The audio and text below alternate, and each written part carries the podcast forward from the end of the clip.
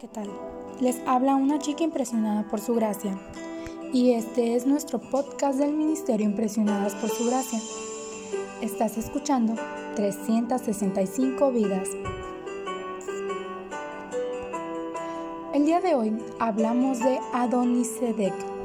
Adonisedec, rey de Jerusalén, se enteró de que Josué había tomado la ciudad de Ai y la había destruido completamente, pero Josué hizo con Ai y su rey lo mismo que había hecho con Jericó y su rey.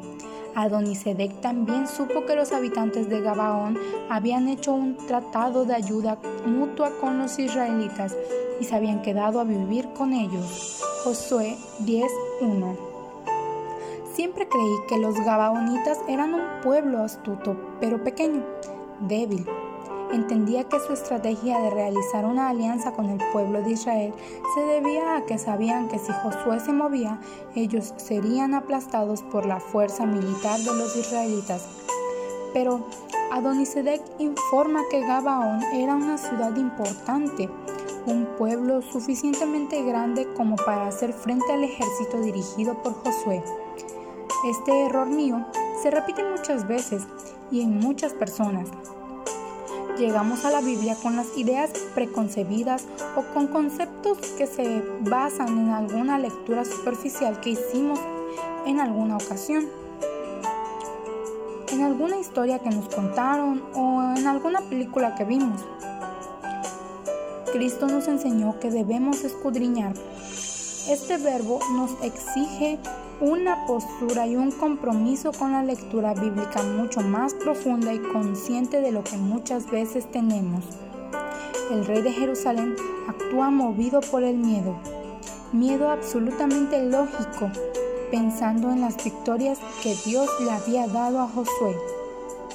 Dios entrega a Josué en un solo día a todos los reyes de las montañas que cercaban esa región de la tierra prometida. Fue en este episodio que Dios detuvo el sol, lo paró durante horas para que su siervo pudiera terminar la tarea de juicio que Dios le había marcado. El Dios que te acompaña a ti hoy es el mismo que estaba con Josué. Es el mismo ayer, hoy y siempre. Hebreos 13:8. Por esta razón, sigue interesado en hacer todo lo lógico y lo ilógico, lo fácil y lo difícil, a fin de ayudarte, bendecirte, salvarte. Si Él tuviera que detener el sol para ti, lo detendría. Para tu felicidad, ningún esfuerzo es demasiado. Ya lo demostró cuando aquel viernes de tarde cargó sus hombros lacerados una cruz que no le pertenecía y caminó hasta el Calvario lo demostró abriendo sus manos para ser clavadas en un madero.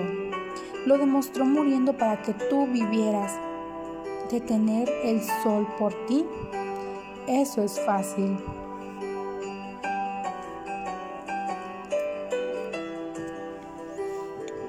Gracias por escucharnos en este bello día.